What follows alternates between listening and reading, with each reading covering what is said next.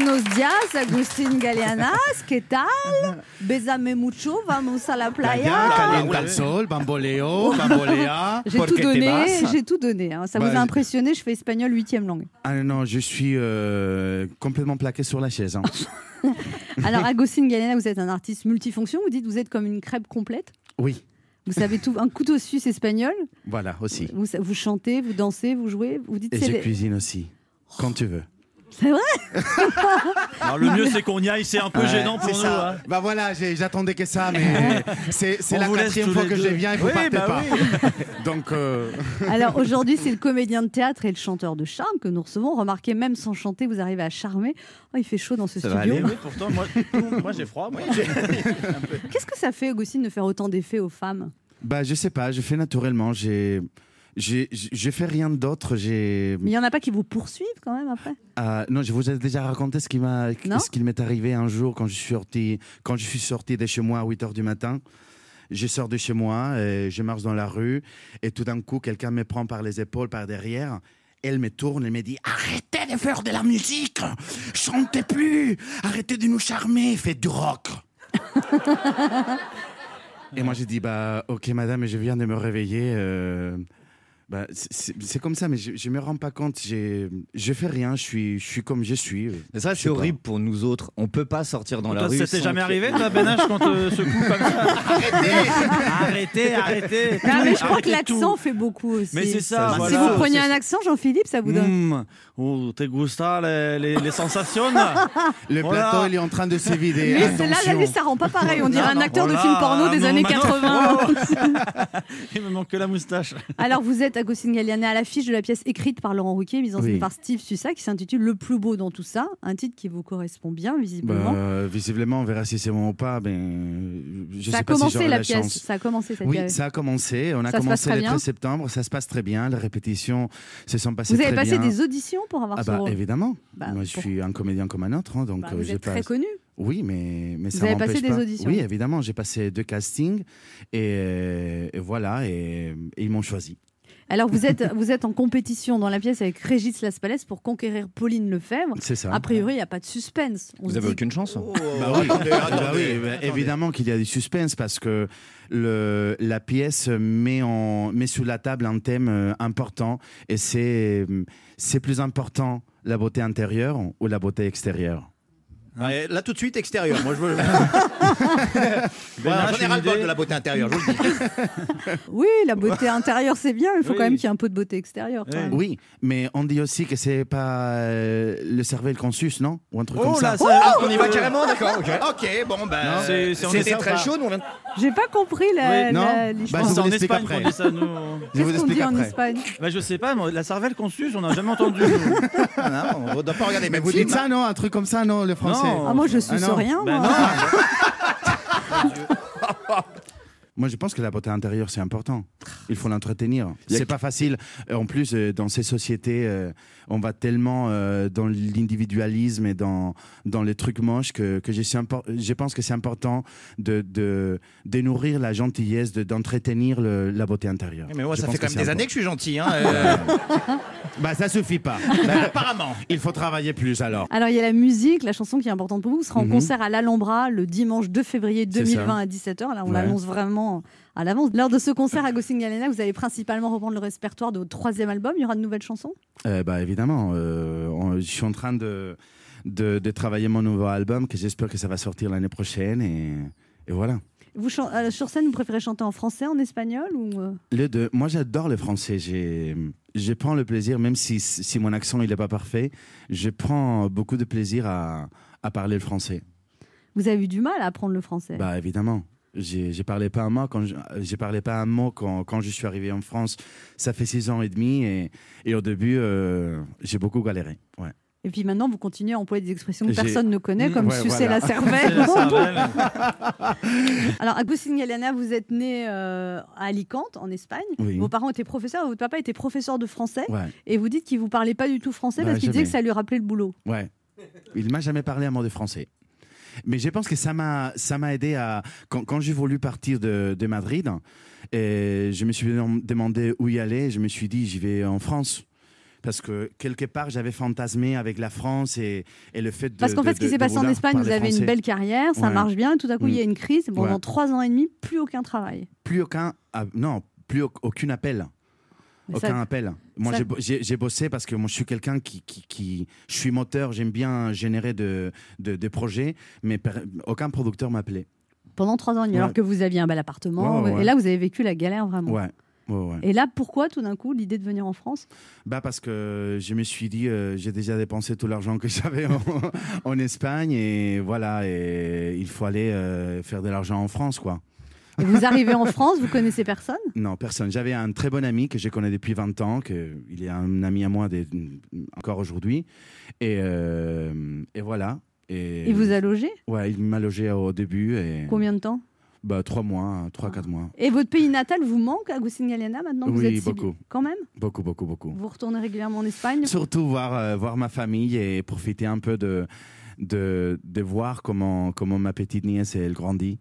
Parce avez- que ça va tellement vite. C'est un truc de dingue. Et t'as oublié un téléfilm que j'ai tourné hein, avant Ouais. de l'été. J'ai tourné un téléfilm euh, dans la collection Coup de foudre. Et En Andalousie. En Andalousie. Et j'ai joué avec euh, Maud Becker. Et euh, on a passé un mois de tournage euh, entre l'Andalousie et la Camargue. Magnifique, avec la canicule. Horrible. Mais ça a été une super expérience et, et j'espère que j'aurai bientôt l'opportunité de tourner un- et de, de- de pouvoir développer un rôle euh, comme ça. Et Agustin Galliana, euh, Mhm. d'être sur scène tous les soirs euh, au théâtre, c'est une nouvelle expérience pour vous. Mais c'est génial. C'est génial parce que. Ça se passe comment, vous et Las Palais? Bah, génial. Je, je m'attendais pas du tout. Il est très sympathique. Et euh, Alors qu'à première vue, comme ça, on a vraiment l'impression que c'est un non, non, non, non, c'est pas ça. C'est pas ça, mais il est. Non, parce que hum, c'est une éminence du théâtre. euh, c'est c'est quelqu'un euh, renommé au théâtre. Et Impressionnant. C'est impressionnant. Et en plus, il est un très bon comédien. Et hum, je sais pas, j'ai trouvé qu'il était très. Généreux Très euh, généreux, très facile. euh, je sais pas, ça a été une très belle surprise. Vraiment. Et, et, je sais les- pas. et jouer dans une pièce où il y a des rires qui tombent comme ça, ça vous. Ah, moi, j'adore. Ouais. Moi, j'adore. Tu sais, au début, quand j'ai passé le casting, parce qu'on m'appelle toujours pour faire des trucs euh, dramatiques. Ah, Ah vous oui. voyez pas, vous voyez pas ce qu'on parce qu'on est à la radio, mais Ah. je viens de Mais faire la gueule. Shakespeare. Et, euh, et là, quand je suis passé le casting, ils arrêtaient pas de rigoler et je suis sorti déprimé du casting, de l'audition. Vous pensiez que c'était J'ai pas appelé bien un pote, je lui ai dit écoute, ils se sont moqués de moi, c'est pas possible, je suis très mauvais. Mais euh, ils, ils, ils- ils étaient en train de rigoler tout le temps. Et voilà. Et en fait, c'est parce que vous leur plaisiez. Bah oui, voilà. Vous avez Parce que- souvent des crises de confiance en vous, Agustin Oui, beaucoup. Moi aussi. Beaucoup. Ah ouais Bah, On a Que de un- points en commun. Ça n'arrête pas. Bah, Marion Ah hein. Je t'attends dehors à 2 heures. Pardon Je t'attends dehors à midi. Ouh Agustin hein. Galliana, Mais vous oui, avez chaud Ah, j'ai oui. chaud. hein. Ouais, c'est vrai. Mais mettez-vous torse nu. Moi, vous savez, ça ne me dérange pas. Oui. Tu sais, cet été, j'ai travaillé avec une réalisatrice qui arrêtait pas de vouloir, de vouloir que je sois dans les séquences à torse nu. hein. Ah bon C'est Ouais, qui ouais, cette ouais. réalisatrice? C'était Anne, Anne, euh, Anne Roumanoff. Ah, Ça me dit quelque chose, Ah. cette histoire. Ah, voilà. Ah, parce qu'on a tourné un film cet été. Ouais. Voilà. Apparemment, madame abuse des comédiens. ah oui, oui, oui. L'ai Oui, je l'ai oui. embrassé, mais Voilà. c'était pour de faux. Oui, Hein mais est-ce qu'il était Pour de faux, de quatre faire fois. 150 Ah. prises euh, Pour défaut, elle disait Oui. Non, celle-là, elle est pas bonne. On va la refaire. On va la refaire. Et c'est le seul extrait qu'elle nous a montré. Et tous les gens qui regardaient, qui regardaient l'extrême disent Ah bah dis donc, Anne, tu t'embêtes pas. J'ai dit Mais non, c'est le rôle. Huit, huit semaines de tournage pour le bisou. Agustin Galliana, Laurent Barra a des choses à vous dire. Agustin Galliania, Galliana, un beau début. Ah ouais, ça c'est bien. Galliana. Excusez-moi, j'ai dérapé. Tout va bien, que je Galliana- t'appelle Laurent Baria. Ah oui. Vous m'appelez pas du tout, donc c'est encore mieux. Agustine, j'ai reçu ce matin les tests ADN que j'avais commandés et les résultats sont assez surprenants. Nous n'avons aucun lien de parenté. Alors, et pourtant, les plus observateurs d'entre vous s'en seront certainement aperçus, euh, nous avons un vrai faux air de ressemblance. Bon, plutôt faux que vrai, je vous l'accorde. Déjà au niveau de nos origines, hein, vous êtes espagnol d'origine d'Alicante, et je suis niçois d'origine vietnamienne. Et là, en matière de séduction, je perds déjà euh, beaucoup de points. hein. C'est vrai, c'est toujours plus excitant d'avoir un amant qui te dit Hmm, caliente. Qu'un mec qui va te dire l'accent, Oh là là, fait chaud ici. hein. Oui, forcément. Je n'ai pas Je sais honte. pas quand tu joues l'allemand espagnol, tu fais peur. Mais tu, mais tu- mais tu On peux dire ça un aussi. psychopathe. C'est une belle mise en valeur, toujours pareil. hein. Euh, Appelez-moi Barania si vous voulez. Alors, euh, je n'ai pas honte de vous le dire, euh, Agustine. J'essaye désespérément de vous ressembler au quotidien, mais j'ai la désagréable euh, sensation que ce mimétisme ne saute pas aux yeux de la jante féminine. Alors, c'est vrai que les femmes qualifient votre style capillaire très coiffé, décoiffé, de terriblement sexy. Alors, je ne comprends pas pourquoi beaucoup d'entre elles me conseillent de prendre rendez-vous en urgence chez Jean-Claude Biguin. Je ne comprends pas pourquoi votre barbe vous donne un air si ténébreux, voire mystérieux, alors que la mienne inquiète et attire plus les miettes de pain que les femmes en quête d'affection. Hélas pour moi, Agustine, tout nos sépare. Vous dansez, je convulse. Faut le voir.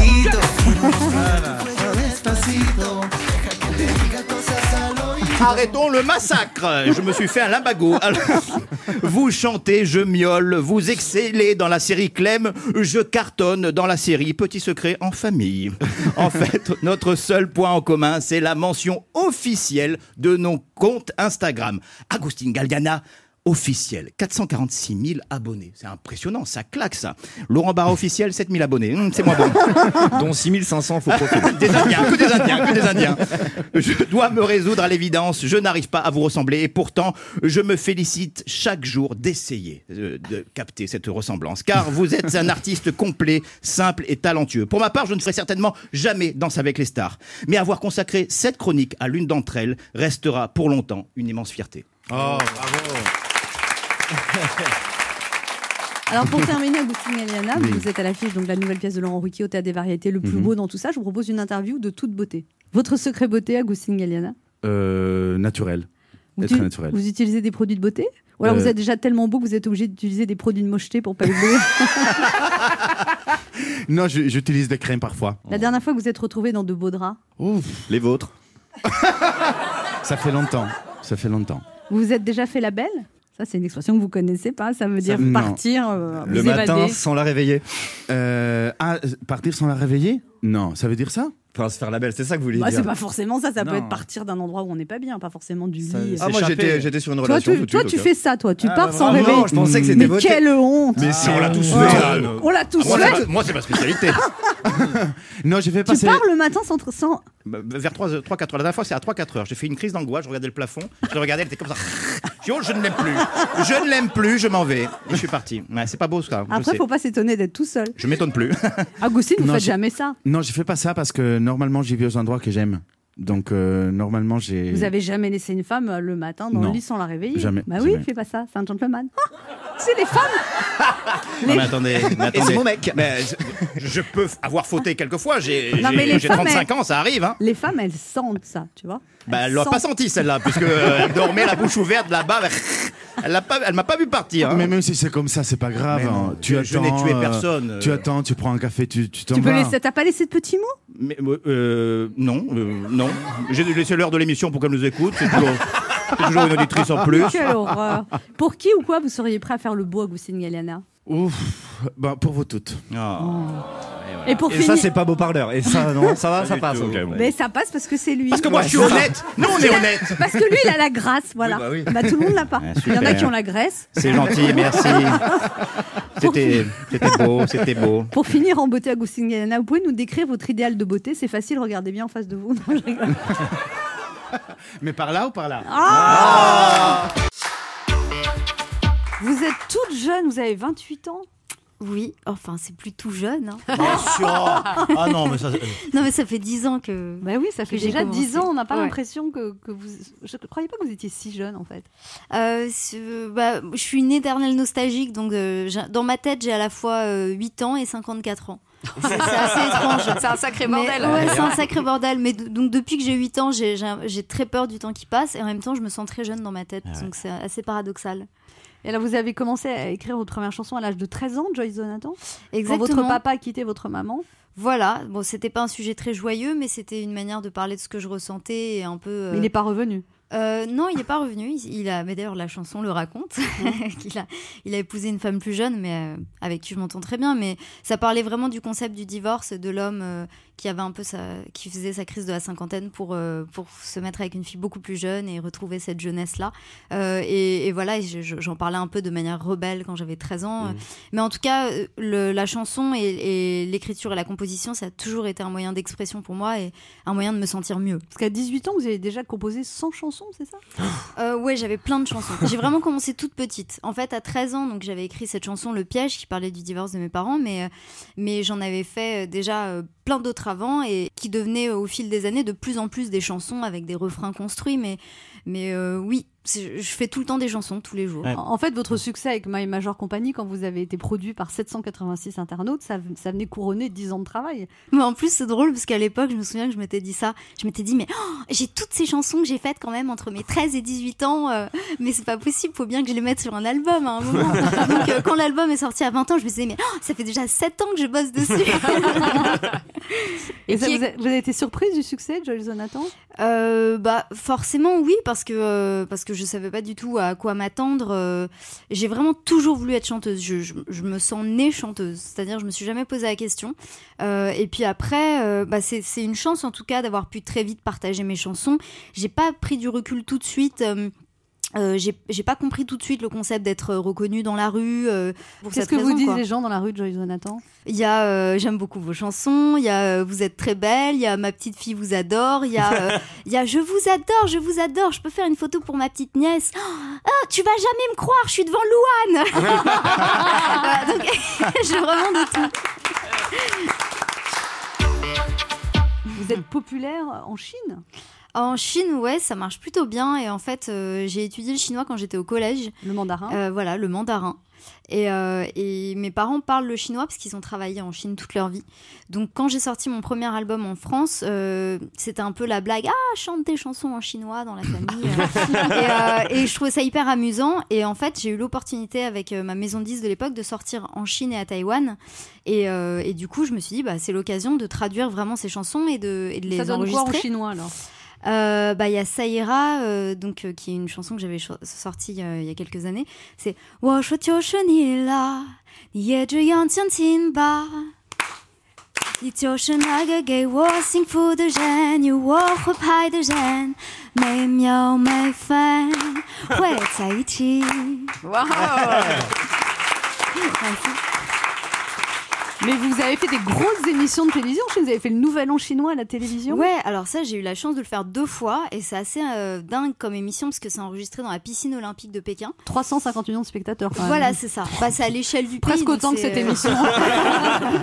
Mais il m'est arrivé des histoires dingues en Chine. J'avais fait une émission, euh, je devais chanter la reprise à Le Petit Vin Blanc, qui est une, une vieille En chanson chinois, française. alors non, c'était en français. Ah ouais Euh, à Le Petit Vin Blanc. blanc. Ah oui. Mais il y avait 50 danseuses avec un verre de vin rouge à la main. et je pense que à part moi et la personne qui m'accompagnait, ouais. personne ne connaissait les paroles et le sens Ah, de cette drôle. chanson. Et c'était trop marrant. Il paraît aussi que vous avez des fois été logé dans des hôtels avec des rats, des hôtels de Ouais, Pâques. oui. Effectivement, on se fait un peu des fausses idées des tournées euh, parce qu'il y a parfois des, des hôtels très luxueux, des super conditions et tout, mais il y a parfois des trucs euh, qui sont improbables. Je recevais tous les soirs une petite carte euh, avec une, une fille à moitié à poil et, un numéro chinois, euh, genre euh, Call me, quoi. Ah, vous avez tous les soirs Mais euh, pas, sous la. pas de mecs à moitié à poil, que des filles. Non, non, non, il n'y avait pas de gigolo. C'est drôle. Ouais, Il voilà. paraît que des fois vous avez des chagrins d'amour, vous pleurez toute la journée, Joyce Jonathan. Ah ouais, moi je suis très très romantique Moi et aussi. très extrême. Ah, c'est vrai Bah viens, Ah, je on me pleure disais ensemble. ça. mais- Oui, euh, sortez tous Mais bien sûr Euh, non, en fait, euh, je suis, je suis très rarement tiède. Donc je suis soit très très heureuse Ouais, moi, et genre tout va hyper bien, soit c'est chaotique pareil, et rien ne va plus. quoi. Pareil, tout Et pareil. là en ce moment c'est quoi? Et euh, là, je suis plutôt très heureuse.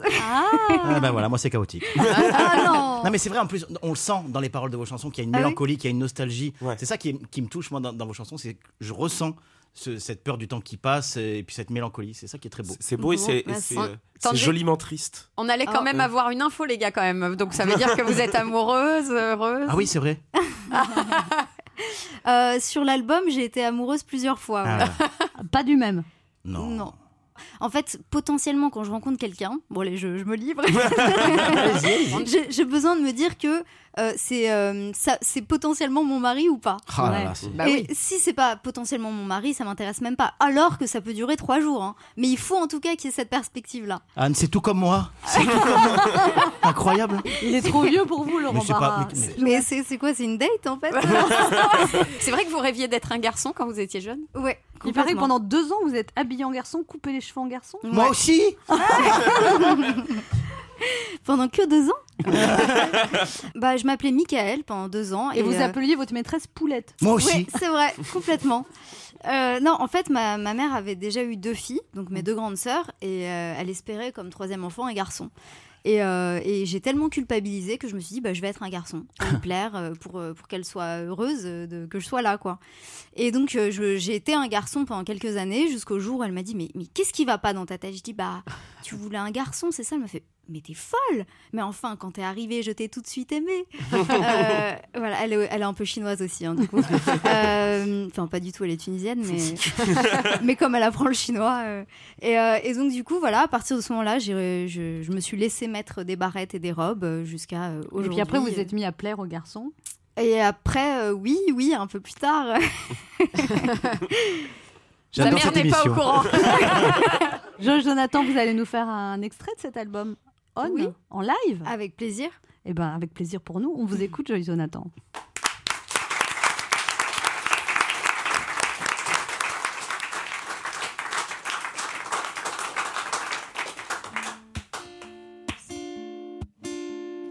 On est tant, on est tout, on est si peu de choses et tellement tout qu'on ne sait plus très bien pourquoi on joue.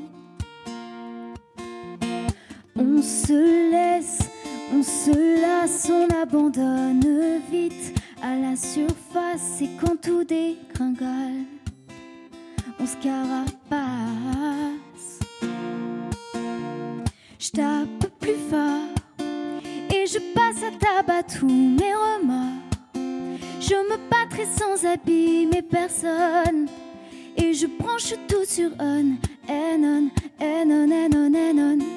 Je tape plus fort quand au fond de la poitrine ça cogne. Je prendrai soin de n'abîmer personne et je branche tout sur on, and on, and on, and on, and on. On se part, on se marre, on s'égare en chemin, on redémarre, on se met mal pour un soir, juste pour voir.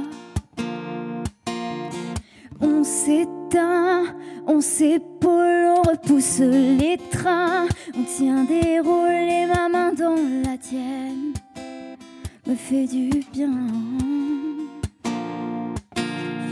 Je tape plus fort et je passe à tabac tous mes remords.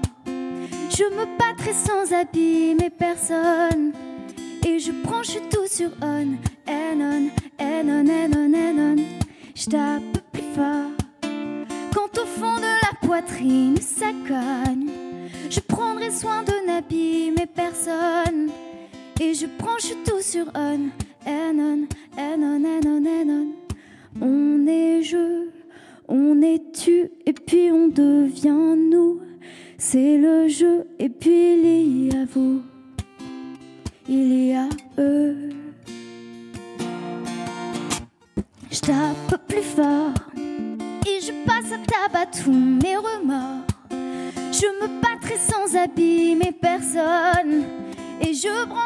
sur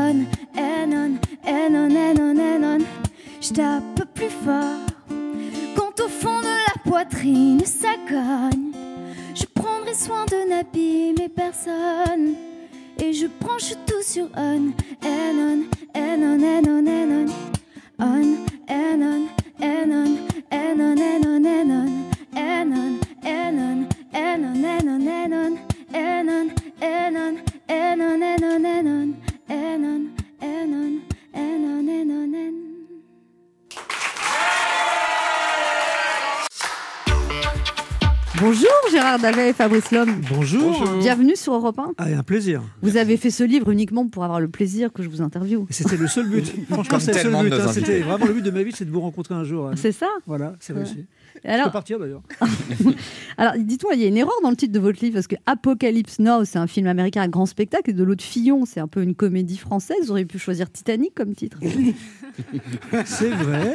Il y a plein de titres possibles. hein. Honnêtement, on a, on a cherché, il y en avait plein de possibles. Et puis on s'est dit que Apocalypse Now, c'était, en fait, c'était parfait parce que la droite, il faut la chercher aujourd'hui quand même. hein. Ouais, mais la gauche aussi. C'est vrai. Ce sera, Et, ce sera et le un peu grâce à vous aussi d'ailleurs. On a, un peu contribué à l'effort de guerre générale, c'est vrai. Alors le quatrième de couverture nous dit la suite de l'histoire secrète, riche en témoignages et en documents inédits de la droite française de 2014 à aujourd'hui, qui débute par l'exécution du soldat Copé, se poursuit par le décisif déjeuner Jouillet-Fillon et son corollaire, la providentielle affaire Fillon, pour déboucher sur le paysage dévasté de la droite française. Ça fait peur, hein Oui, Et encore, c'est dit par Anne Romanoff.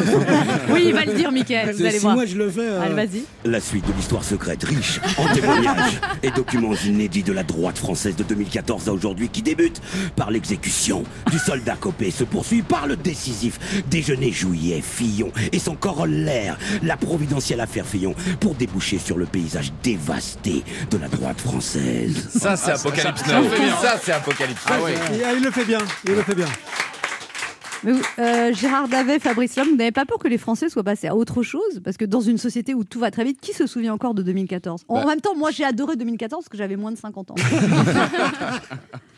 D'a- d'a- D'après ce qu'on sait, on en est à la cinquième réimpression, donc ça veut dire que les, Français n'en ont pas marre. Non, je pense honnêtement, c'est surtout sérieusement, je pense que les affaires qu'on raconte, elles expliquent la situation politique d'aujourd'hui. Je pense qu'on peut pas comprendre pourquoi on en est là si on revisite pas cette période assez dingue quand même de, de, déchirement, de guerre, de règlement de compte. On aurait tiens, règlement de compte à OK Coral. On aurait aussi pu faire ça puisqu'on aime bien les, les références cinématographiques. quand même, quand on lit votre livre, on, on a quand même l'impression qu'il y en a que vous aimez bien et d'autres que vous aimez moins. Par Ah, exemple, forc- bah, forcément. ah, forcément, mais quand même, Copé, on sent que vous l'aimez bien, Rachida Dati, vous l'aimez bien, Fillon, euh, ça va pas trop. Alors, l'avantage, c'est que Copé et Dati, on les a vus souvent. Fillon, on l'a vu une seule fois. Il était sur les bancs, euh, sur les bancs de la justice. hein. Il, est- il nous poursuivait en justice. On a gagné deux fois d'ailleurs contre lui, mais il nous a jamais adressé un seul regard. Il a refusé de nous parler tout le temps. Oui, mais Tandis du coup, vous, lui faites, vous, un, vous faites un livre de, du coup, de combien de pages contre le 400 Fillon pages. Non mais, le, le- non, mais le problème principal, surtout concernant Fillon, c'est que du il veut pas nous voir. Bon, il a, il a le droit. hein. On le comprend. Mais il a le droit. Bon, moi je pense qu'il avait plutôt intérêt à nous voir. Il aurait d'ailleurs toujours intérêt à nous voir. Mais le sou- souci surtout, c'est qu'on a interrogé tous ses collègues de droite, mais il n'y en a pas un pour dire euh, du bien de lui. Même ses amis. Voilà, c'est la, la détestation C'est dur. qu'il suscite. C'est- vrai, on, on voit même une Rosine Bachelot qui est vraiment proche de lui. Oui, alors ça, ça m'a qui- étonné quand même, Bah parce oui, que Rosine Bachelot, elle, est soi-disant sa grande amie, elle balance quand même des trucs terribles dans On votre livre. Bah, on a été la voir dans son bel appartement parisien et euh, on pensait vraiment aller la voir par acquis de conscience, en fait, pour avoir des choses sympathiques sur François Fillon. Et en fait, quand elle nous parle, elle en parle avec affection. Ça, c'est vrai, mais elle dit des choses terribles. Qui, qui, par exemple, quand il a quitté Matignon, il a quitté, euh, il a quitté Matignon parce qu'il y avait beaucoup d'argent à Matignon. On gagne 21 000 euros à l'époque quand on est Premier ministre. Il redevient député. Euh, ça, c'est quoi euh, Il divise par trois à Il peu divise près. par trois à peu près. Oh, galère C'est pas- oui. c'est pour- non, vous dites, vous dites, vous euh, vous rapportez des propos que François Fillon retenu en Rosine Bachelot, disant je ne peux pas démissionner comme Premier ministre, j'ai besoin de cet argent. C'est ça? Exactement ce que nous dit Rosine Bachelot. Elle, dit, il Mais alors, elles, ils sont toujours amis, Rosine Bachelot et Fillon, après votre livre? Elle le dit.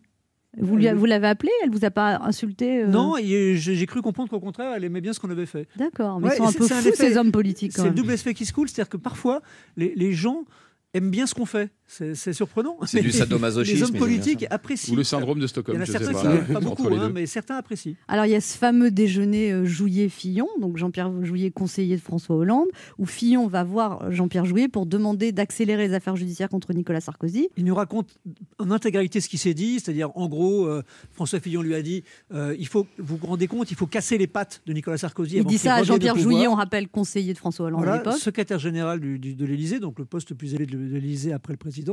Et Fillon lui dit il faut casser les pattes de Sarkozy. Ça va, c'est pas des grandes pattes. Et Jean-Pierre Jouyet rentre à l'Élysée et en fait part à François Hollande, alors président, en lui disant mais Fillon, quand même, qu'est-ce qu'il m'a demandé? Il m'a demandé qu'on accélère la justice. Et Hollande, à l'époque, on le voyait régulièrement pour faire un président ne devrait pas dire ça. Et là, il nous dit euh, bah ouais, euh, Jean-Pierre Jouillet m'a effectivement raconté ça. Et donc, ça, on ne pouvait pas l'écrire à l'époque parce qu'on avait une sorte d'embargo avec Hollande. On n'avait pas le droit d'écrire directement tout de suite ce qu'il nous disait. En revanche, on l'a écrit par la suite dans nos livres euh, ultérieurs. Donc vous faites un article dans le Monde pour raconter ce déjeuner. Là, euh, de Fillon commence par dire que c'est pas vrai. Mhm. Il devient très très énervé. Et Jouillet dément également. Et- il dit mais je- ce déjeuner, on n'a jamais parlé de Sarkozy. Et Fillon appelle Jouillet à l'Élysée pour lui dire euh, il faut que tu démontes Jean-Pierre absolument. Donc, c'était quand même sauf que Jean-Pierre. Jouillet étant un gaffeur invétéré, il, se- il ne se souvient pas que, d'une part, qu'il nous a parlé, et surtout que, comme on fait toujours, on a enregistré ses propos, l'interview en quelque sorte. Donc, pour rétablir la vérité, on va publier le verbatim. Là, il va être, il faut être honnête, tout à fait ridicule. Il va être contraint de, de s'excuser, de dire finalement, oui, on a bien dit, on a bien parlé de ça, mais voilà. Et c'est, c'est, Et lui, c'est il a l'affaire haute responsabilité à l'Élysée. Il était numéro 2 d'Élysée, voilà, sous François Hollande. Vous avez, vous avez foutu le bazar quand même tous les deux là. Ouais, François Hollande n'était pas très très content et Jean-Pierre Jouillet, on l'a croisé une fois dans le hall de, de l'Élysée et il, a- il est très vite parti, il est devenu blême. Donc il, il vous parle plus. Ah non. Et puis c'est pas la première fois, il me semble, Jean-Pierre Jouillet, qui se retrouve un petit peu comme ça, à, dire des choses qu'il ne devrait pas dire. Vous avez raison, c'est Oui. un, il, il est connu pour ça. Quand C'est il ça. était ministre sous Sarkozy, il avait dit des trucs qu'il fallait pas dire non plus. Oui, il, il est, il est, c'est Rachid Dati, il dit il n'est pas étanche.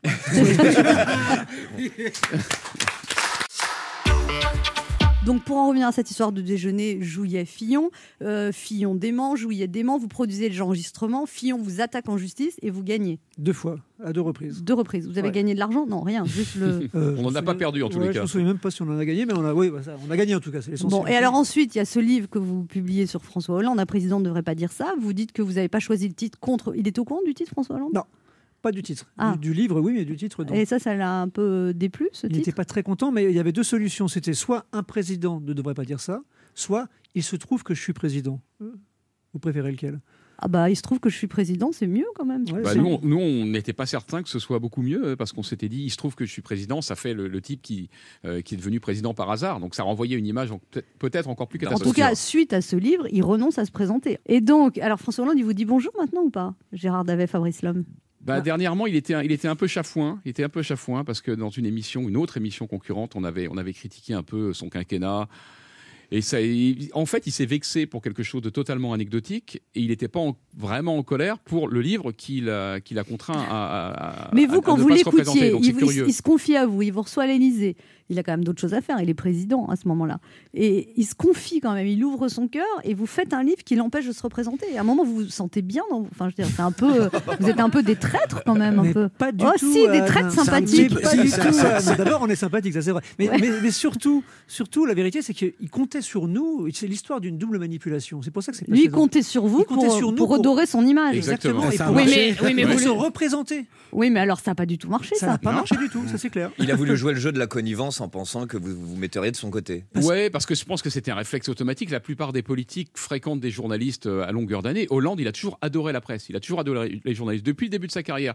Donc, il nous a vus comme des journalistes euh, classiques qui allaient lui faire un livre Oui, mais pas maintenant, forcément sur il n'y a mesure, plus mais aucun président qui va, il a plus aucun président qui va se confier à vous, Gérard Davet, Fabrice Lhomme, vous avez. Sans doute. clairement, oui. Ce qui nous a été dit, c'est que Emmanuel Macron, qui a bien connu Hollande à l'Élysée, euh, il a clairement décidé de ne pas fonctionner avec les journalistes comme François Hollande à cause de ce livre. C'est dommage parce que moi j'avais un titre à vous soumettre alors, Ah. sur le bouquin que vous auriez fait sur euh, Em- Emmanuel Allez-y, Macron. on est preneur quand même. Ceux qui m'aiment prendront le train. Mais tout le monde se hait quand même, parce que quand on Oui. vous lit, Fillon est Copé, Copé est Fillon, Sarkozy, il déteste euh, Fillon. Hmm. Hollande est Sarkozy, vous racontez quand même, alors ça, est-ce que c'est pas trahir quand même? Vous racontez que quand Sarkozy passe à la télévision, qu'il est mis en examen pour se défendre, il y a François Hollande qui vous envoie un texto qui dit quoi? Vous le dites dans de le livre. même, la bave aux lèvres. Il, dit, il parle de Sarkozy en disant Ouais. il a la bave aux lèvres. Ouais. C'est très Ouais. violent ça. Ah oui, oui, mais c'est, ça, pourrait, ça pourrait être pire. Ouais, et si vous écoutez Sar- euh, Sarkozy parler de, de- de Hollande, c'est pas mal aussi. hein. On sent que Sarkozy, vous lui conservez une certaine Oui, mais vous sympathie. savez qu'on va voir Sarkozy, tué, qu'on va en voir. Sarkozy en novembre, euh, je sais plus de quelle année, juste 2013. 2013, juste avant euh, l'histoire du, du- de, de Julie Gaillet. Et du scooter. On va voir Nicolas Sarkozy euh, dans ses bureaux. On se fait engueuler pendant une demi-heure, hein, c'est assez violent toujours. et, et puis il nous dit à un moment donné, vous devriez vous intéresser à, à François Hollande. Euh, il paraît qu'il sort euh, de l'Élysée voir, euh, voir sa, sa bonne dame, Sa bonne amie. amie, euh, en scooter euh, très régulièrement. Et paf, trois mois après, ça sort dans, dans- dans le dans Closer. Donc c'est- assez fascinant. Ils se détestent tous, ils sont prêts tous à s'enterrer mutuellement. Et ça fait honnêtement le sel de vous, les humoristes politiques. Pour vous, c'est génial quand même tout ça. Quoi. Ah, merci à eux. hein. Non Ah ouais. Vous vous régalez avec ça, non, Mais franchement il y a des politiques qui Non. se soucient des Français et de nos problèmes ou euh, Non, ça on est vous- vraiment vous régalez pas, en fait. Mais l'entre-soi, non, mais ouais. Après, je pense qu'il faut. euh, je veux dire, on peut se détester, on peut être dans les règlements de compte, et par ailleurs, quand on a un peu de temps, s'occuper de, la- de- de la Porter vie des Français. projet, ouais. Voilà, et je, je pense que dans le cas d'un Fillon, d'un Sarkozy, au moment de la crise financière, par exemple, en 2008, tout le monde reconnaît, même à gauche, hein, même Hollande nous le disait d'ailleurs dans, dans le bouquin, ils ont plutôt, ils ont plutôt tenu la, tenu la barre. Mais le problème, c'est qu'après, il y a cette, cette guerre des égaux, comme vous disiez tout à l'heure, et cette obsession de prendre ou de reconquérir le pouvoir. Et ça, ça les rend fous, et pour ça, ils sont prêts à tuer leurs meilleurs amis. Je pense qu'ils ont le double hémisphère, en fait. Ils ont l'intérêt général, et ça, on peut pas leur enlever. Et ils ont l'intérêt particulier. Et vous, vous arrivez quand même à voter avec tout ce que vous savez? Ah, bonne question. Et vous votez à laquelle on ne répond jamais? Gérard Davet, Fabrice Homme, vous ne votez pas? Euh, on ne répond pas à cette question. Non, mais jamais. est-ce que vous votez? Vous pouvez le dire. C'est une bonne question à laquelle on ne répond Bon, jamais. est-ce est-ce que vous mangez? Alors là, oui. Alors là, oui. Est-ce que vous buvez? Est-ce que vous buvez?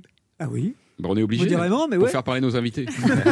Ben H a enquêté lui aussi. Gérard Oui. Davet, Fabrice Lhomme. Bien sûr, Gérard Davet, Fabrice Lhomme, je suis ravi hein, d'avoir deux grands journalistes d'investigation face à moi. Vous avez épinglé Sarkozy, Hollande, maintenant Fillon, mais sachez que je ne suis pas en reste, puisque moi aussi, euh, je me suis attaqué à un puissant ce matin, peut-être trop puissant pour que quelqu'un enquête euh, avant moi. En effet, en exclusivité mondiale, j'ai enquêté sur Anne Romanoff, une investigation qui aura duré six mois où j'ai pris tous les risques pour vous livrer une vérité froide et sans concession euh, sur les mystérieux footings d'Anne Romanoff. Entre tenue flashy, crise d'asthme et arnaque au chrono, enquête sur le terrible mensonge d'une des humoristes préférées des Français.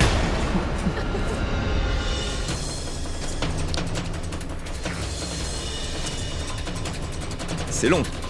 C'est très long comme jingle. Tout a commencé le 15 septembre euh, dernier sur cette même antenne. Je cours autour du parc. Chaque tour me prend 10 minutes. Donc j'en fais 3, ça fait 30 minutes. Mon enquête commence Elle est bonne en maths, hein alors dans le bois de Boulogne, lieu où ma patronne prétend courir. Je trouve euh, rapidement un premier témoin potentiel installé dans une petite camionnette blanche. C'est une femme. Elle s'appelle Madeleine, elle a 63 ans et fréquente assidûment le bois. Elle témoigne. Ah non, je l'ai jamais vu ici, un Romanoff. je m'en serais souvenu. Hein. Pour les célébrités, je propose de la totale au tarif Black Friday. Par exemple, tu vas pas me croire, mais la semaine dernière, je me suis occupé de. Madeleine, bien que professionnelle, ne m'en dira pas beaucoup plus. L'enquête piétine. Le doute m'habite alors. Anne nous dirait-elle toute la vérité? Si oui, existe-t-il une preuve? A-t-elle même déjà couru une fois? Mon enquête circule dans le milieu des joggeurs. Tout le monde cherche désormais la mystérieuse comique sportive maintenant surnommée la licorne du bois de Boulogne. Jusqu'à cet appel anonyme sur mon répondeur dans la nuit du réveillon de Noël. Allô Ben? Voilà, je t'appelle pour te dire que, que je suis enceinte. Rappelle-moi et joyeux Noël. Ce message, bien que troublant, n'a strictement aucun rapport avec notre enquête. C'est alors que je reçus un second appel, quelques jours plus tard, d'une personne souhaitant garder l'anonymat. Ah bah je peux vous assurer que je l'ai vu, Madame Romanoff, de chez Monsieur Drucker, juste devant moi, dans les bois. Ah, je promenais mon Sarko, c'est mon Fox Terrier, et je passais faire coucou à Madeleine, une copine. Et la Romanoff était habillée en tenue fluo, genre comme un cerf-volant, et puis elle s'est mise à courir comme une antilope. Attendez, vous me confirmez que vous avez vu de vos yeux, de vos vrais yeux, Anne Roumanoff courir? Tout à fait. Enfin, jusqu'à ce que le mec qui est suivre rejoigne sa femme. Là, elle s'est arrêtée et puis elle est repartie en marchant dans l'autre sens. La vérité et les faits sont là. Anne Romanoff ne va pas au bois pour courir, elle y va pour draguer. Monsieur Davet, monsieur l'homme, l'enquête est bouclée, merci de m'avoir écouté. Ah, on n'aurait pas fait mieux. hein. Amande Daniel, on a le plaisir de vous recevoir à l'occasion de la sortie de votre dernier ouvrage en date, Délire, publié aux éditions du Cherche Midi. Oui, euh, bon, c'est c'est pas un ouvrage sérieux. Alors je te dis tout de suite, hein, là, ne vous attendez pas à des révélations, et tout. C'est pas du tout. C'est que des vannes, de- des conneries que je dis. Vous savez, moi j'aime beaucoup plaisanter, j'aime beaucoup. Et donc c'est toutes ces bêtises que j'ai dites pendant C'est les un années. mélange donc de pensées, de réflexions, de souvenirs, d'aphorismes très drôles, comme par exemple Mieux vaut être belle et rebelle que moche et remoche. Voilà, alors j'ai dit ça à 40 ans et euh, ça a été repris, repris, repris. Tout le monde. euh, c'est vrai que j'ai vu des photos de vous très jeune, vous étiez une bombe atomique. Non, j'étais surtout très maigre. Vous dites mon secret beauté, m'asseoir à côté d'une moche. Mince. J'ai le même. Vous donnez, vous donnez aussi beaucoup d'espoir aux cons. Vous dites une bonne nouvelle pour les cons. La méduse a survécu plus de 650 millions d'années alors qu'elle n'a pas de cerveau. Vous vous rendez compte C'est une bonne nouvelle pour les cons. Bah oui. Nabila, elle a des beaux jours devant elle. Non, mais il faut. Vous savez, je me moque de tout, mais moi, j'accepte aussi qu'on se moque de moi. Bah, ça, ça c'est la règle numéro un. Il faut accepter qu'on se moque de moi, de mon âge, de ma taille, de ce que vous voulez, si on veut se moquer des autres. Si- mais souvent, il y a des humoristes comme ça, dès qu'on se moque d'eux, ils le prennent très mal. Et non, ça, je suis pas d'accord. Mais alors, Amanda vous avez une vie incroyable quand même. Tous les hommes que vous avez connus, alors euh, Brian Ferry, les Rolling Stones, et, Oui. et alors puis David Bowie, vous avez, avec qui vous avez vécu, vous dites, moi qui raffolais des guitaristes musclés aux cheveux longs, je me suis retrouvée avec une crevette à la tignasse rouge vite, qui se coiffait comme Régine. C'était la première fois que je sortais avec un homme qui se maquillait plus que moi, Eh oui. et surtout qui ne se démaquillait pas. Je ne compte plus l'été et les traversins qu'il m'a salopé.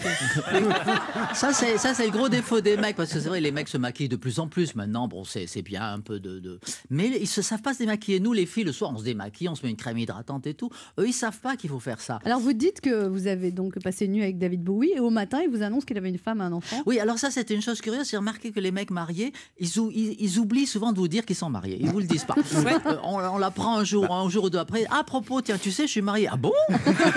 Première nouvelle. Moi, je savais pas qu'il était marié, qu'il y avait une Madame Bowie. Et donc, cette Madame Bowie m'a appelé euh, un matin en disant bonjour. euh, euh, bah, vous- puis-je parler à mon mari? Alors, ça fait bizarre, vous savez. euh, à l'époque, il y avait du téléphone, il n'y avait pas de portable, c'était des téléphones fixes. Bah, c'était un téléphone fixe à Ouais. l'époque. Mais enfin, elle Et était il paraît sympa. qu'elle vous a emmené acheter Oui, elle des était sympa petites avec moi, elle était sympa parce Elle qu'elle savait que son mari était très coureur de toute façon. Mais elle vous a emmené acheter de la lingerie? Voilà, elle m'a dit, alors je vais t'expliquer ce qu'il aime. hein. Alors il est... Mais elle voulait s'en Ah, il débarrasser faut que tu, ou quoi voilà, il faut que tu t'habilles comme ça, il faut que tu mettes des jartelles, mais ça, ça, ça lui plaît. Et donc elle me, elle, elle m'a amené faire du shopping et on était très copines. Vous êtes vachement tolérante quand même. hein. Bon, ah bah, c'est une autre époque, oui, hein. c'est- Moi, je vois que ma c'est- femme, moi, elle m'embête pour la vaisselle, alors que. Moi, une fois, j'ai piqué Enfin, la- moi j'ai du mal à accepter ça parce que je suis très jalouse. Moi personnellement, je suis très jalouse, j'accepte. Vous dites que je suis pas ça. passageuse. ouais. Ah, moi, je peux vous dire qu'une fois, j'ai piqué la copine d'un pote, on n'est pas allé faire les courses. hein. Amanda Lear, alors vous avez été une disco queen. Ah ben là, il y a eu la période disco où c'était, vous savez, il y a exactement 40 ans, en 78, et il y avait la fièvre du samedi soir. Donc ma maison de disques a dit, il faut faire du disco. Moi, j'étais pas très chaud, j'ai dit non, moi je vais faire du rock et tout. Non, non, non, on m'a dit, en ce moment, il y a que le disco qui marche. Tout le monde fait du disco, c'était les Bee Gees, c'était tout ça. Et donc j'ai été obligé, littéralement obligé de, de faire de la musique disco. Et ça a marché, alors que moi je m'y attendais pas du tout. Et comme ça a marché, à chaque, chaque fois que je faisais un album et que je disais bon ben maintenant on change, hein, je suis un peu ah ben non on va pas Bah, ça changer, marche. attends ça marche. Bah oui. Et donc j'ai été un peu condamné voilà à faire de la musique disco. Alors vous avez été la muse de Salvador Dali. Moi Ah, aussi, ça, ça m'a beaucoup moi, Moi marqué. aussi, j'étais la muse d'artistes. Hein, vous savez pas, mais j'ai- j'en ai, beaucoup inspiré. Ouais. Notamment la compagnie créole, par exemple, ça fait rire les oiseaux. C'est de, Bah oui, c'est hein. de moi qu'on parle parce que j'avais joué mon spectacle dans une volière. Mais personne ne le sait, je suis très discrète là-dessus. non, mais comment on fait pour devenir une muse euh, de...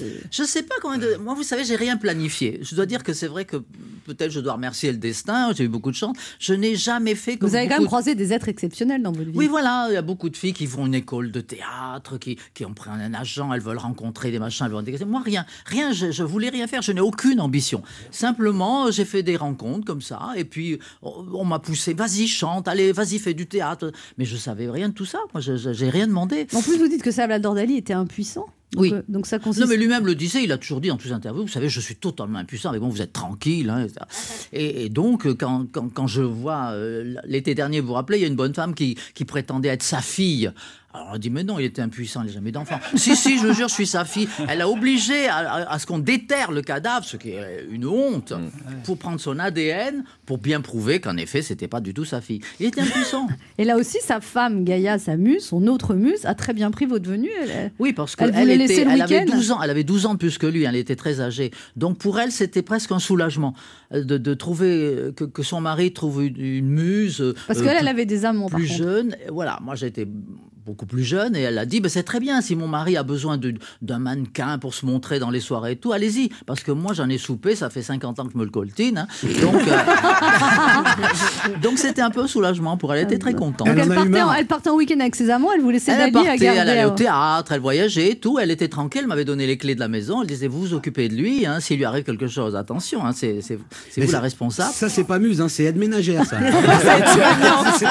Par contre, quand vous êtes mariés, il l'a très mal vécu. Ah oui, ça, il a mal pris. Il vous Parce qu'il sentait que je lui échappais. comprenez Ouais. Les- les- il était très possessif. Et comme je suis mariée à Las Vegas avec ce- un garçon dont j'étais tombée follement amoureuse, et il m'a envoyé une couronne mortuaire. Carrément. Et il m'a dit Vous allez être très malheureuse, c'est bien fait pour vous. Euh, C'était pas sympa, ça, oui. Vous dites Amanda Lear, vous êtes des fois potage, vous dites sur Maria Carré, elle s'appelle Carré, elle fait un mètre cube. Oui, ça, c'est des petites vacheries de temps en temps. Quand on s'appelle carré, qu'on fait un mètre cube, c'est vrai, c'est pas. Genre, ouais. Mais alors, ah, depuis, je dis, on essaye de me fâcher avec tout le monde. Je dis, mais non, mais c'est- c'est des vannes, c'est des conneries. Ah oui, mais vous avez dit ça sur un thème. Je dis, mais oui, avec tout ce qu'on dit sur moi, vous imaginez. Non, non, Il, il paraît faut que vous avez déjà choisi votre épitaphe, No More Shopping. Voilà, non, non. Vous connaissez ça, hein Symbole de la femme dépressive, carte de crédit, euh, hop. Il paraît que vous avez, vous avez fait un burn-out en 2017, de, de- Amanda Lear, c'est Mais vrai vous savez, j'ai fait beaucoup de théâtre euh, depuis beaucoup 10 ans. joué, j'ai enchaîné une pièce après l'autre. toutes vos pièces ont été des succès. Voilà, vous et avez au bout joué d'un longtemps. moment, le corps est fatigué. À force tous les soirs, tous les soirs, tous les soirs de jouer. Un beau jour, le corps dit bon, ben, basta, il faut se reposer maintenant. Donc j'ai pris une année entière là. Je suis resté dans le midi avec mes petits chats, euh, mes oliviers, tranquille. Et maintenant, je pète le feu. Vous dites que la première chose que vous faites après l'amour, je lui appelle un taxi Ben oui Il manquait plus qu'il Ça nous s'incruste. fait un point commun. Ah, vous aussi Ah, Ben oui, mais attends, il s'incruste, le mec. euh, ça- ça- C'est terrible. Le Ça, moment vous après l'amour, c'est un moment toujours très délicat. Ah oui On- il faut qu'il s'en aille. Mais malheureusement, souvent, le mec, il veut rester. Et... Débriefer. J'ai dit non, allez, retourne chez ta femme.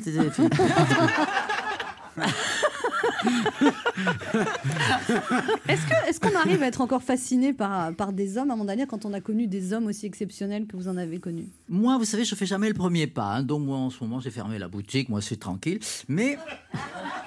Il y a un phénomène qui s'appelle la gérontophilie et euh, qui fait Une mode lancée par qui Emmanuel fait que vous avez des tas de jeunes gens aujourd'hui qui sont attirés par les femmes un peu plus mûres. Ils se disent oh, celle-là, elle a de Ouais. l'expérience. Puis en plus, elle doit être riche, elle m'amènera dîner.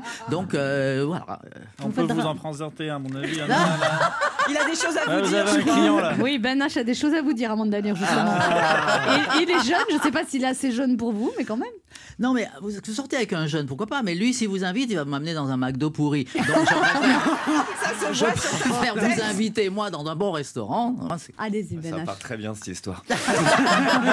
Jeudi 29 novembre 2018, Amanda Lear, vous déclarez dans Closer à propos de votre vie amoureuse et sexuelle, la boutique est fermée. Voilà, exactement. Mardi 11 décembre 2018, soit 12 jours plus tard seulement, on se rencontre. La boutique réouvre ses portes exceptionnellement. Je passe à la caisse. On n'est que mardi, mais aujourd'hui c'est Black Friday. Tout doit disparaître. Oui, ce midi, Amanda, je relève le défi.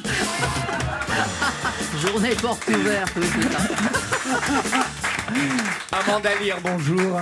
Bonjour. Euh, Léonard de Vinci aurait dit sur son lit de mort Mona Lisa, c'était bien, Amanda Lear, ça aurait été mieux. Ce, ce midi, je dois réaliser le portrait d'une muse, le portrait de celle qui a côtoyé absolument tous les génies du XXe siècle, et c'est vrai, avec certains d'entre eux, elle n'a pas frotté que la lampe. Celle qui a fait. Celle qui a fait de sa vie une mythologie alternant rencontres, succès, mythos et mystères. Je ne réalise pas le portrait d'une femme. Oh non, ce midi, je tente d'effleurer à peine les secrets d'une œuvre.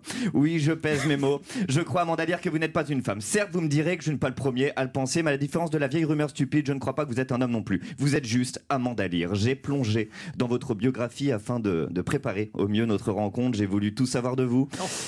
J'aurais pas dû, j'aurais pas dû. non. dort plus. Le moins que l'on puisse dire, c'est que si vous n'avez pas de date de naissance officielle depuis ce jour mystérieux, il s'en est passé des choses, plein de choses, trop de choses. C'est simple, j'avais pas, j'étais pas encore arrivé dans les années 90, que j'avais déjà fait trois AVC. La jeune fille dans l'équipe chargée de préparer les fiches sur vous a reçu un arrêt de travail de trois semaines suite à un burn-out.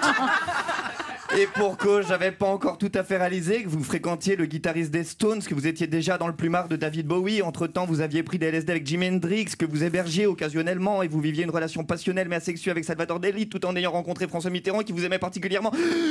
Franchement, franchement, franchement, si je rajoute discrètement sur Wikipédia que vous avez marché sur la Lune, fait tomber le mur de Berlin et qu'en réalité vous êtes Édouard Philippe, ça passe. Alors, comment, moi, simple troubadour anonyme, puis-je avoir l'audace de succéder à tous ces hommes? Le harem d'Amanda Lear, c'est pas une simple liste, c'est tout le second semestre du programme universitaire d'histoire de l'art. Et je le dis, un jour, Amanda Lear sera au programme universitaire d'histoire de l'art. Alors, une fois de plus, ce midi, je m'avoue vaincu. Une fois de plus, pas à la hauteur. Je ne suis qu'un modeste faussaire face à l'ultime chef-d'œuvre de Dali, face à l'icône des années Palace. Pourtant, Dieu sait qu'à l'aube de ce papier, je ne souhaitais pas seulement rouvrir votre boutique, je voulais audacieusement figurer dans votre incroyable légende. Oh, c'est très gentil, merci. Je suis très flatté. Donc, resto Hippopotamus Mais euh, c'est-à-dire que t'as fait tout ça juste pour dire je veux vous pécho. C'est mon métier, Ah, mais c'est bien, parce que voilà, vous savez, à une époque, quand, quand on vous draguait, on vous disait vous êtes charmante, vous avez des jolis yeux, il faudrait qu'on boive ensemble. Voilà. Aujourd'hui, ils vous disent carrément euh, t'es trop bonne. et voilà. Ils envoient une photo de leur, c'est- euh, c'est- C'est c'est immédiat aujourd'hui. Bah, s'il faut faire une chronique à chaque fois. euh, on va pas y aller souvent, quoi. Ça vous choque le côté direct de l'époque, Amanda Lear Bah, c'est dommage, c'est vrai, c'était sympa avant quand on faisait un peu la cour. euh, les mecs, ils vont direct là maintenant. Puis avec l'arrivée évidemment de, des photos, des Instagram et tout, on vous envoie direct la photo de ce qui Ah vous oui, intéresse. sans Donc c'est nous demander. non, c'est c'est trop direct même, c'est trop immédiat. C'est vrai que c'est un manque de délicatesse. Ouais, moi j'aime bien, c'est sympa quand un mec vous fasse un peu la cour, hein, c'est ça fait plaisir. Vous dites que les hommes n'aiment pas les femmes trop intelligentes, Amanda Lear Ça leur fait peur. Ils se disent celle-là, elle va me piquer tout mon pognon. euh, Non, non, ça leur fait, ça leur fait Et peur. donc il faut jouer la petite chose Donc, fragile. donc le, le jeu, c'est quand même extraordinaire. Quand, encore à notre époque, nous les femmes, on est obligées de jouer ce jeu, de jouer l'idiote. Faire Oh, qu'est-ce que t'es bien Ah, toi, t'es formidable Ah oui, on t'a Vous voulez dire qu'elle le pense pas? Bah, pas du tout. c'est- Faut que je téléphone, faut que je téléphone. Mais ça marche, voilà. Passez l'été avec Anne Romanoff. Ça fait du bien sur Europe 1.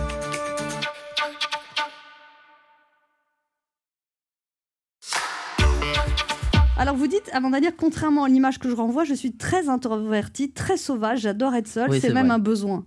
Mes différentes casquettes, mannequin, chanteuse, actrice, animatrice, peintre, sont autant de manières de communiquer avec les autres, de faire passer des émotions que je suis incapable de transmettre ou même de recevoir dans la vraie vie. Ah oui, je sais pas. Non, c'est vrai, on m'invite, c'est très gentil. Moi, j'adore, euh, je suis très convivial, j'adore aller chez les gens, les faire rire, etc.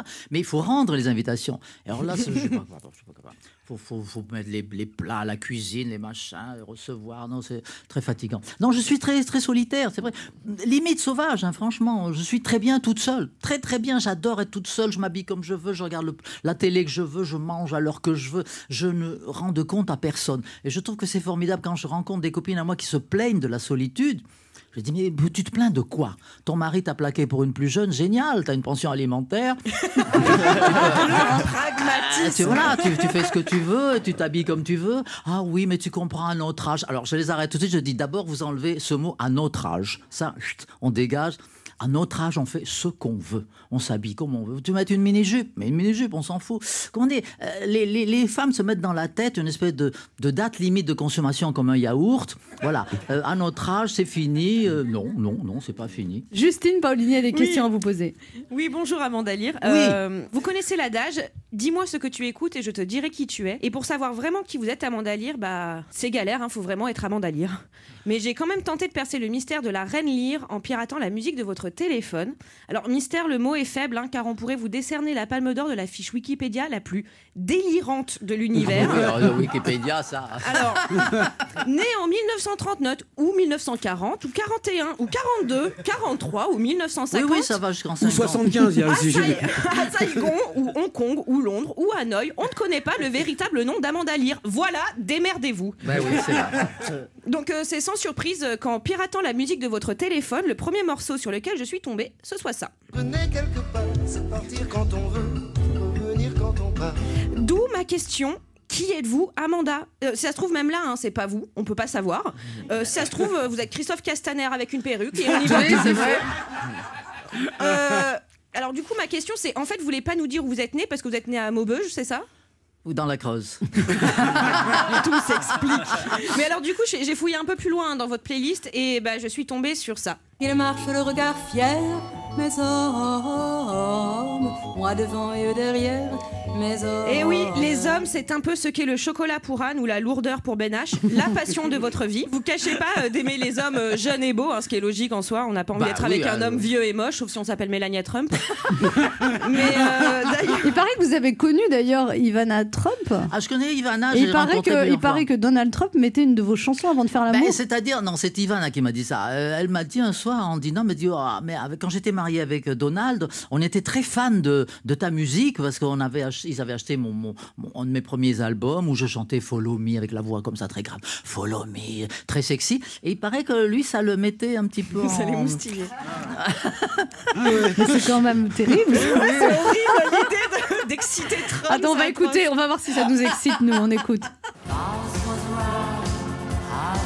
Voilà, alors il aimait ça, Donald. Enfin, c'est elle qui le dit. Ah Après, oui. j'ai dit, elle, elle- elle l'invente. Alors là, pour vous dire que c'était les Allemands hein, qui m'ont fait chanter ça. Donc ça, c'est la chanson que Donald Trump écoutait avant de faire l'amour. Je sais pas s'il écoutait avant ou après ou pendant ou à la place, mais en tout cas, apparemment, il a écouté. Voilà. C'est un délire. hein. Mais d'ailleurs, votre, vo- votre dernier amant, c'était plutôt. euh, Ou c'était plutôt. Fais-moi mal, Johnny, Johnny, Johnny, envoie au ciel. Ou alors, c'était Fais-moi plutôt. mal, Johnny.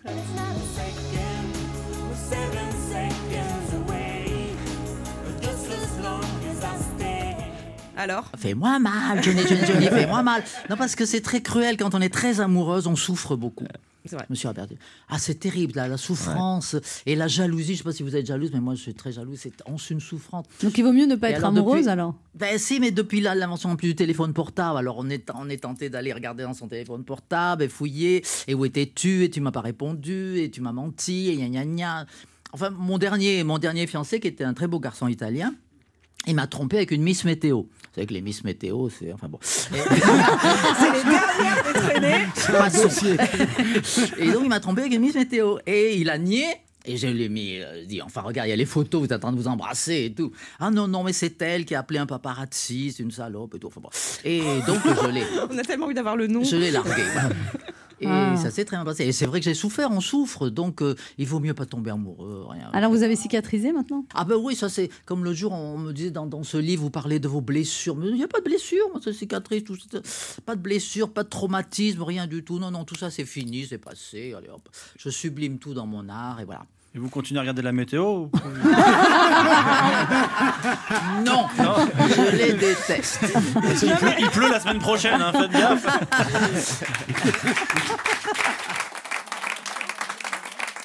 Herman Dallaire, vous avez eu quand même beaucoup d'épreuves aussi dans votre vie, comme vous avez Ben, perdu comme votre- tout le monde, hein, attendez, il n'y a Et pas écrit, êtes- pas touche là. Et comment vous êtes remise debout quand vous avez perdu l'homme que vous aimiez Je maison pense que hum, c'est le, le destin vous envoie des épreuves et c'est pour vous tester. On dit on va voir si elle tient le coup ou pas. Parce que c'est très tentant, la première réaction quand vous avez euh, euh, un deuil, une tragédie, la première réaction c'est Ah, pourquoi ça m'arrive à moi? Qu'est-ce que j'ai fait au bon Dieu? Je m'en fous, je me tue, c'est pas possible. C'est la première réaction.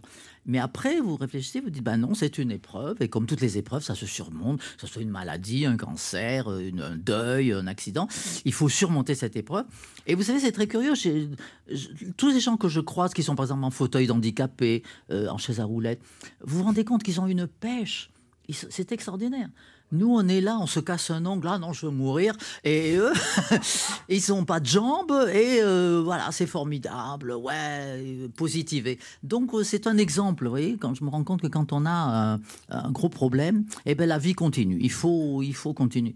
Il faut remonter sur le cheval et. Euh, complètement. Vous dites que vous faites toujours le même cauchemar, celui d'être aux toilettes, d'ouvrir la porte et de voir tout un peu Mais c'est marrant les cauchemars. Enfin, je sais pas, il y a des gens qui ont des cauchemars, il y en a qui volent. Moi, j'imagine toujours que je suis assise euh, aux, toilettes. Alors il paraît que c'est plutôt bien, c'est plutôt bon signe. euh, je sais pas, ça veut dire qu'on évacue tous les mauvais trucs.